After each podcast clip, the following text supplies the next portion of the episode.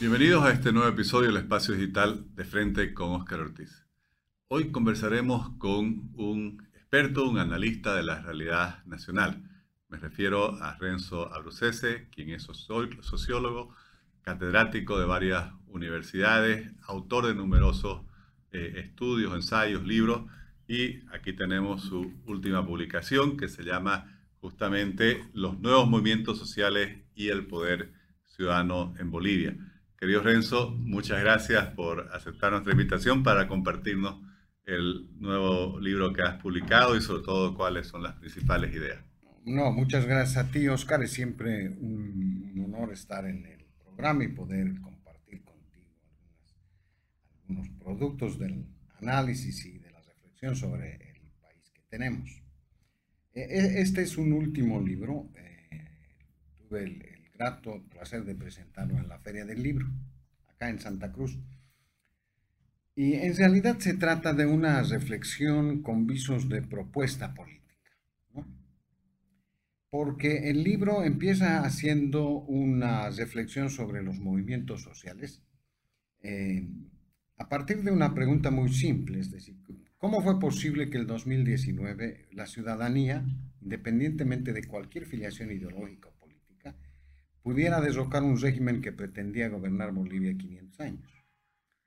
Y además de la forma que lo hizo, a través de masivas movilizaciones. Desde el punto de vista sociológico, esto es un tema muy, muy interesante.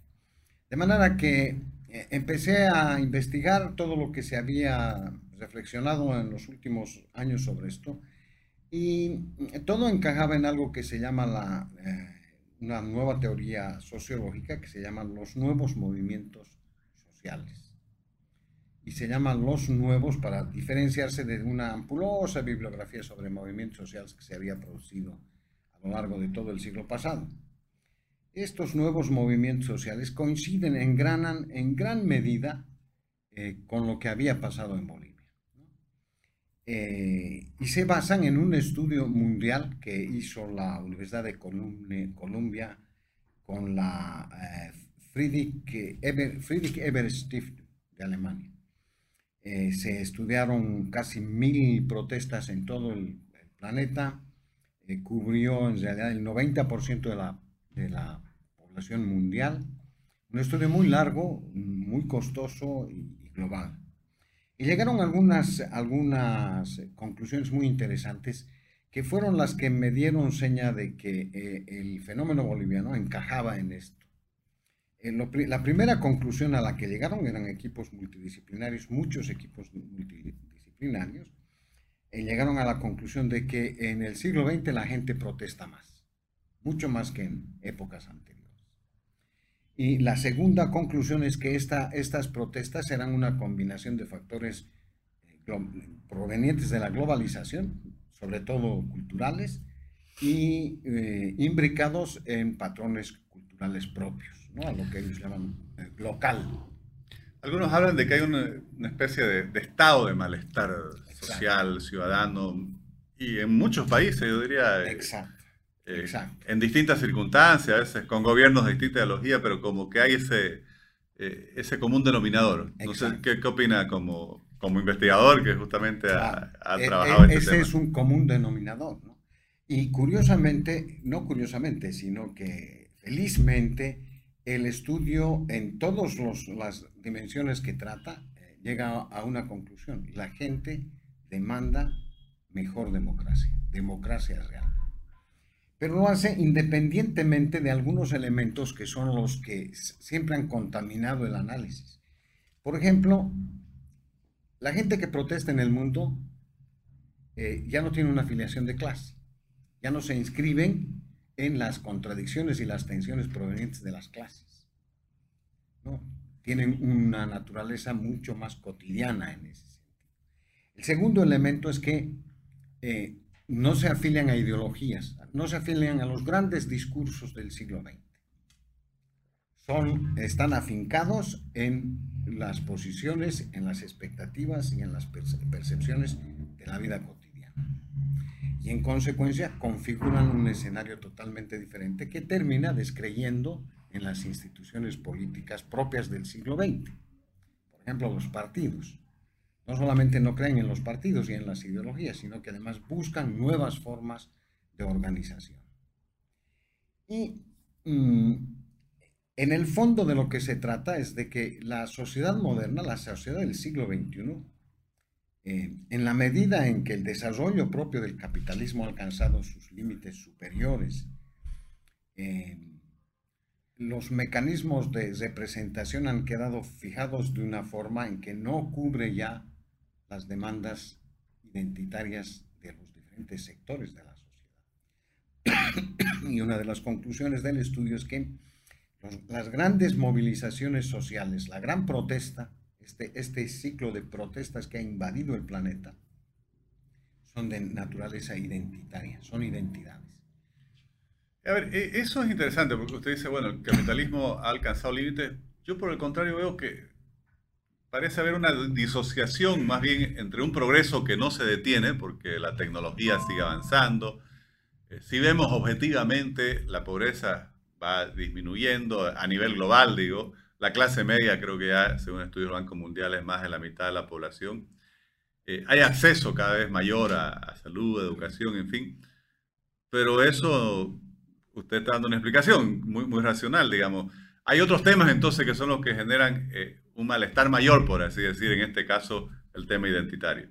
Claro, porque lo que en verdad está en debate son los mecanismos de representación y los mecanismos de participación de la sociedad moderna. Eh, estos mecanismos siempre estuvieron limitados por concepciones de clase, por concepciones ideológicas. Las amas de casa finalmente son una identidad, los LGBT son una identidad, los fabriles son una identidad, los policías son una identidad, los estudiantes son una identidad, las asociaciones profesionales son identidades que buscan en un sistema que empezó a cerrarse por el propio desarrollo de las fuerzas productivas y de la democracia, empezó a cerrarse y a crear obstáculos en el acceso a la representación y a la participación directa. De ahí que eh, la, consigna que había regido el desarrollo de las luchas sociales en el siglo XX, la lucha de clases que se impuso a partir del marxismo, eh, pierde sentido, porque en realidad de lo que se trata es de una lucha y además desesperada de las identidades por recomponer un campo político en el que estas identidades particulares que nacen de la cotidianidad puedan estar representadas en el Estado. ¿A eso se refiere cuando usted menciona, incluso en el mismo título del libro, el poder ciudadano? Claro. Esto derivó en una forma de participación que en la medida en que no se inscribía en grandes paradigmas ideológicos, en las formas clásicas de organización, que básicamente era el partido, en, eh, en, la fe ciega en la política y en lo político, todo esto se desdibujó ¿no? Hasta, desde finales del siglo XX y totalmente en el siglo XXI. Eh, es, esto da curso a que eh, nuevos actores emerjan desde una perspectiva que es ciudadana y constituyen un poder ciudadano. A la pregunta que yo me había formulado, ¿cómo fue posible que Evo, Evo Morales cayera? Claro, había una respuesta. Eran las fuerzas, eran las fuerzas de la ciudadanía. Era el ciudadano esto tiene ciertas características. Yo me, he permitido hacerme un, esbozo para, para darle orden a la exposición. Esto tiene ciertas características en Bolivia que son muy importantes. Eh, en Bolivia yo tengo aquí un listado de los partidos que se hicieron desde 1983 hasta 1950. Eh, de los 16 partidos, 14 eh, son partidos de filiación marxista. Por ejemplo, el el Partido Liberal de 1883, el Conservador el 84, el primer Partido Socialista en Bolivia el 14, el segundo el 20, el tercero el 24, el cuarto el, que se llamaba Partido Obrero en 1927, el primer Partido Comunista en 1928, su primera versión, etc. Eh, también otros partidos, como Falange Socialista Boliviana el 39, eh, el MNE, el, el PIR, el MNR el 42, el 44 la socialdemocracia, eh, Falange Socialista Boliviana el, el, 37. ¿Por qué menciono esto? Porque ¿Cómo se articuló el movimiento social y ciudadano en Bolivia? A partir de que lo que se había configurado a través de esta larga historia y tradición política derivó en, dos grandes vertientes, el nacionalismo y el socialismo, que tienen antecedentes muy largos además. Los primeros antecedentes de estos se encuentran con Belsu y con Ibáñez pero en el desarrollo de la historia esto cristaliza en dos posiciones y eh, el nacionalismo gana la batalla que se había generado a partir de la posguerra del Chaco. Se impone el nacionalismo como el proyecto estatal que regiría Bolivia durante casi 70 años. Y el socialismo queda relegado como un interlocutor muy importante, pero sin acceso al poder. esta, esta dinámica eh, concreta en la Revolución Nacional. Y la Revolución Nacional libera todas las fuerzas de la nación. Esa es una de sus características, digamos, más, más importantes. La Revolución del 52 logra liberar todas las fuerzas. Entonces, en el, en libro, y metodológicamente, yo he dividido la interpretación en dos, en, dos, dos, eh, dos categorías. El ciclo revolucionario del 52, que libera todas las fuerzas, y dentro de ese ciclo, semiciclos, que se expresan como dictaduras, que se expresan como democracia, que se expresan como etc. En el análisis completo, esto está con más detalle, más precisión en el libro, en el análisis concreto, eh, es el más quien cierra el ciclo del 52. Porque el más lo que hace es concluir lo que el MNR había dejado pendiente. Y una de las cosas que había dejado pendiente en la historia, el MNR, era la inclusión real y no meramente formal. Muchos colegas me dicen, no, pero ahí están los sindicatos campesinos, ahí están las milicias campesinas, pero era un poder formal, no era simbólico, no era un poder real. Y el MAS lo que hizo fue transformar esa, esa formalidad en una participación real.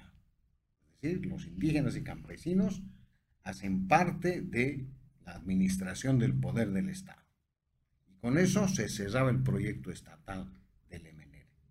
Todo el ciclo del nacionalismo revolucionario termina con el MAS. El MAS nunca tuvo un proyecto de Estado. El MAS nunca propuso al país una nueva forma de sociedad. El MAS lo que hizo fue concretar aquello que la Revolución Nacional había dejado pendiente por muchísimos factores que intervenieron. Cesado ese ciclo, el interlocutor válido ya no eran, ya no podrían, no cabían en la categoría analítica básica del proceso nacionalista que era lo nacional popular.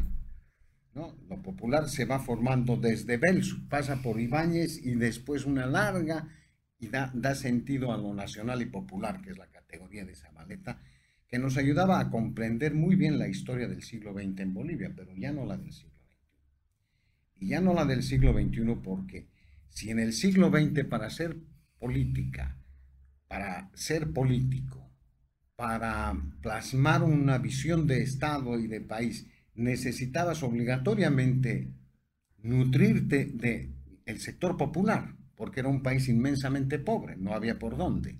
Si querías hacer campaña tenías que nutrirte de, esos, de esas pulsiones. Eso se acabó.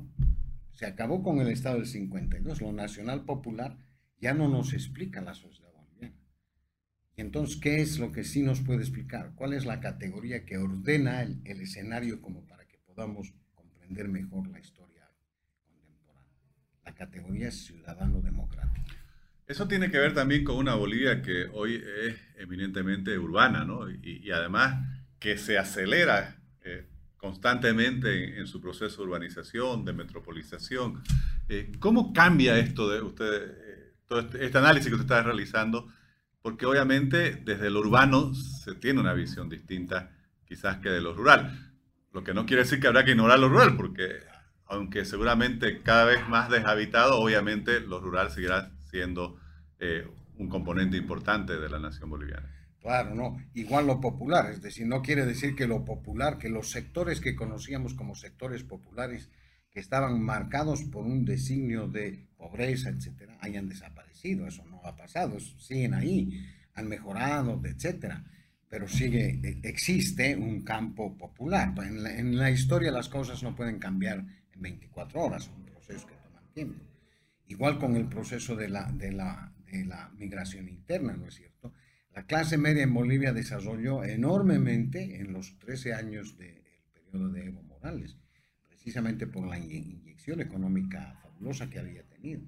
Y esto ha creado fenómenos de urbanización que traen consigo un elemento que es fundamental para interpretar la protesta eh, contemporánea, el desarrollo de los medios de comunicación.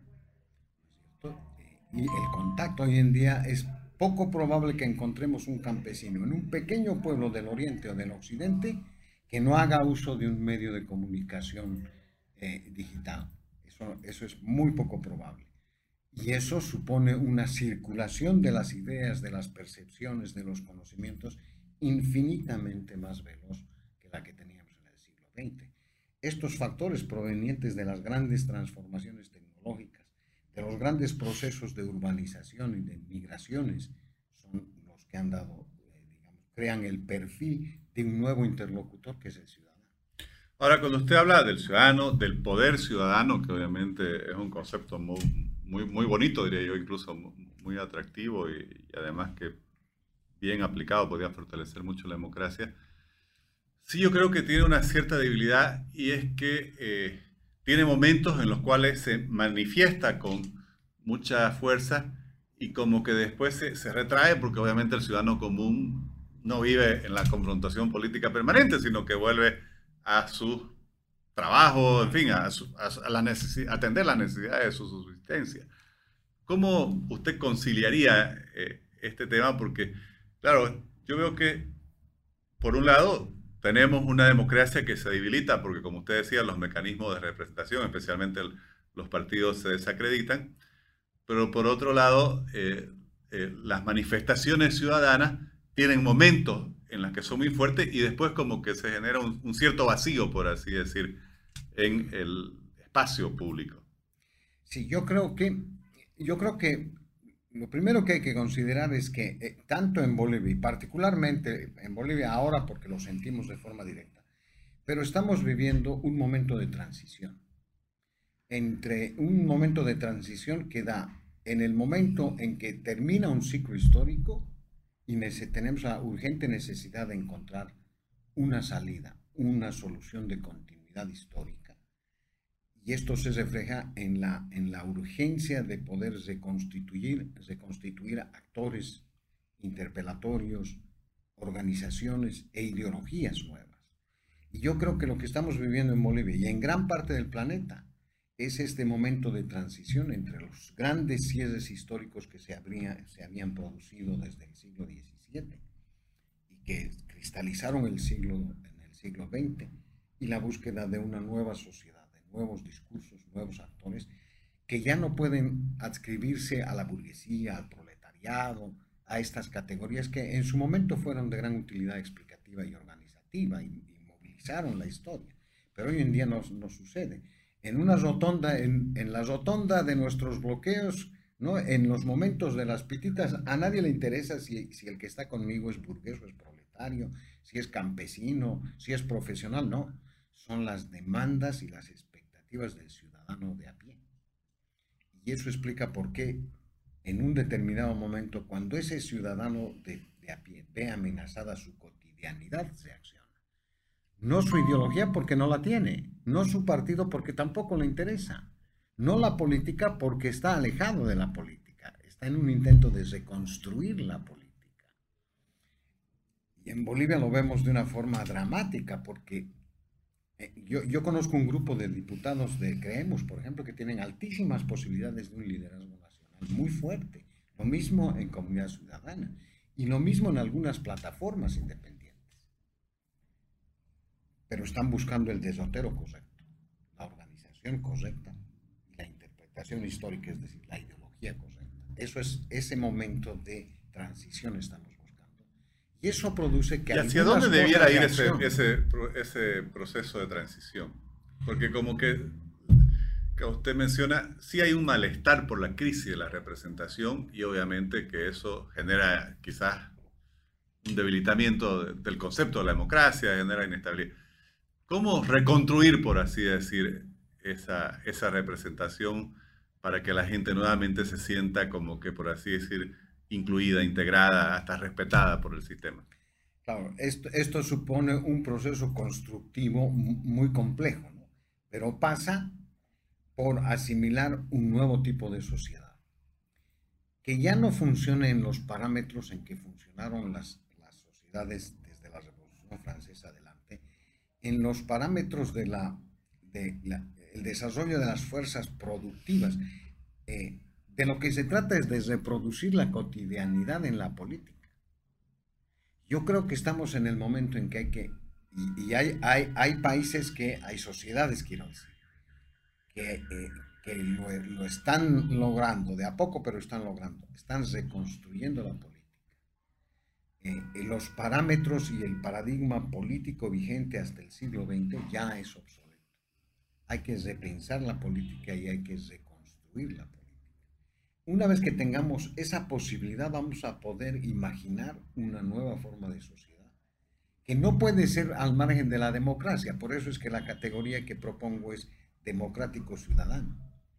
Porque donde la diversidad es tan grande, donde las sociedades han dejado de ser estancos de clase y son identidades múltiples, amas de casa, eh, profesionales, etcétera, etcétera. La única forma de poder coordinar y la única forma en que, puede, funcionar la diversidad, porque la sociedad moderna es básicamente diversa y multicultural, es en el ámbito de la democracia. Entonces hay que, hay que pensar cuál es la democracia eh, mejor habilitada para una sociedad como la nuestra, en tanto y en cuanto la democracia es una expresión también de la cultura de cada bueno, y, hablando de la cultura de un país, uno de los países que se considera con mayor estabilidad y solidez institucional es nuestro eh, vecino Chile. Y me gustaría, desde la perspectiva del análisis que usted ha realizado sobre todos los, los nuevos movimientos sociales, el estado del malestar en este siglo XXI, ¿qué opina sobre lo que ha sucedido? Allá hubo un estallido social muy fuerte en 2019 viene eh, quienes lideraron ese estallido social proponen inmediatamente eh, el, realizar una constituyente para refundar el, Estado. Paradójicamente, Chile en ese proyecto adoptaba, por ejemplo, el concepto del Estado plurinacional que, tiene la constitución boliviana y, han sufrido un rechazo contundente de la población. Eh, ¿qué, impacto va a tener todo esto eh, sobre el derrotero, digamos, de, de las protestas sociales? Y, sobre todo lo que algún analista amigo llama el freno que se le ha puesto a esta ola de, hacer constituyentes para refundar los países y tratar de desconocer la historia anterior. Claro, lo primero que en la historia contemporánea de Chile hay dos, dos reveses eh, enormemente contundentes, la caída de Allende y este revocatorio. Son dos momentos que irremediablemente han de marcar pero y un poco para utilizar la, perspectiva de los que llevaron adelante la constituyente, que además tiene muchos peros por dentro, eh, un poco para utilizar la, propia perspectiva. Marx decía que las hipótesis se prueban en la historia. Si uno está en, en la perspectiva correcta, eso va a pasar en la historia. Bueno, lo que nos muestra Chile es que la hipótesis de la plurinacionalidad como un instrumento capaz de aplicarse a cualquier sociedad y bajo cualquier término no es factible. Esa hipótesis la ha rechazado la historia chilena y la ha rechazado porque el nivel de desarrollo económico, social, político, cultural de Chile es abrumadoramente mayor a los 2.600, 2.900 indígenas que habitan ese país. Y no es que uno quiera desconocer a los indígenas sino que las dinámicas de una sociedad, ¿no? De cuánto tiene, 17 millones, creo. Sí, alrededor de eso. Bueno, es pues inmensamente mayor a la perspectiva histórica que pueda llevar un asesor como García Linera, un presidente que no ha terminado de desprenderse, ¿no? De una lógica paternalista, de ese discurso en el que la izquierda clásica del siglo XX se cree dueña de la verdad, eh, trata de sembrar un horizonte que no existe, Ahí están las pruebas. Si esa izquierda se equivocó pensando que la plurinacionalidad puede funcionar en cualquier país de desarrollo occidental dentro de la modernidad. Ahí está la prueba. Eso no es posible. Cada pueblo tiene que buscar sus mecanismos.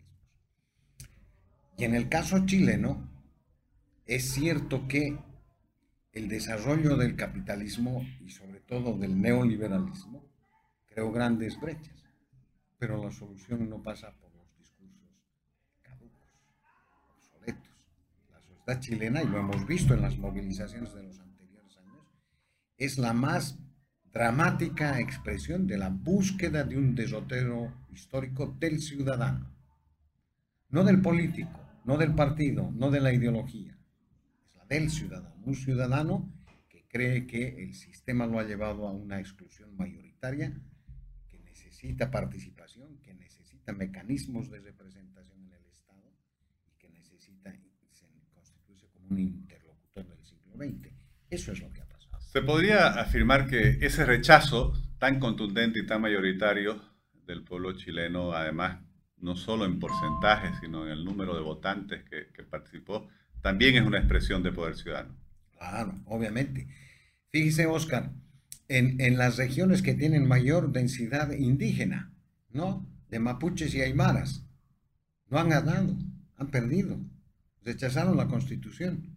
Dicen que además con los mayores porcentajes de rechazo, alrededor del 65%. Eso quiere decir que esos indígenas son primeros ciudadanos. Esos indígenas son primeros ciudadanos. Y se van a adscribir a las luchas de los ciudadanos, tanto de los que viven en Santiago de Chile o en cualquier otra gran urbe chilena. Porque prima en ellos el sentido de la ciudadanía, que finalmente, Oscar, es el sentido de las necesidad de satisfacer las expectativas de los, ciudadanos en un mundo dinámico, eh, hiper interconectado, etc. Eso es.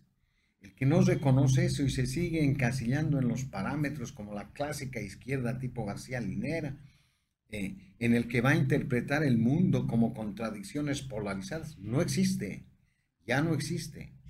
Las contradicciones, las grandes contradicciones de la sociedad española, por ejemplo, cuando se iniciaron el movimiento, los movimientos sociales en España, se diluyeron y se adscribieron a esquemas políticos en un desesperado intento de renovarse, en eso están hasta ahora. Estimado Renzo, muy interesante. Eh, Gracias. reitero nuevamente para quienes nos han seguido eh, por las redes sociales, los nuevos movimientos sociales y el poder ciudadano en Bolivia, el último libro de Renzo Abrucese, sobre el cual hemos conversado hoy, publicado por Plural Editores. Muchísimas gracias nuevamente. No, gracias a ti, Oscar. Siempre es un placer y un honor estar en el programa. Gracias.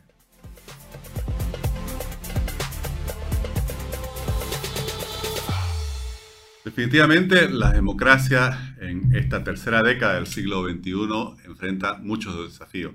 Como decía Renzo, hay una crisis de la representación política que lleva a un estado de malestar ciudadano que se canaliza de distintas maneras. Creo que aquí hay que trabajar, como él decía, como desde la ciudadanía reconstituir esos mecanismos de representación que consoliden la democracia. Y obviamente que el poder ciudadano sea realmente ese elemento que limite el abuso de poder, que garantice la alternancia y el respeto al Estado de Derecho. Les agradezco mucho por habernos acompañado en este nuevo episodio del Espacio Digital de Frente con Oscar Ortiz.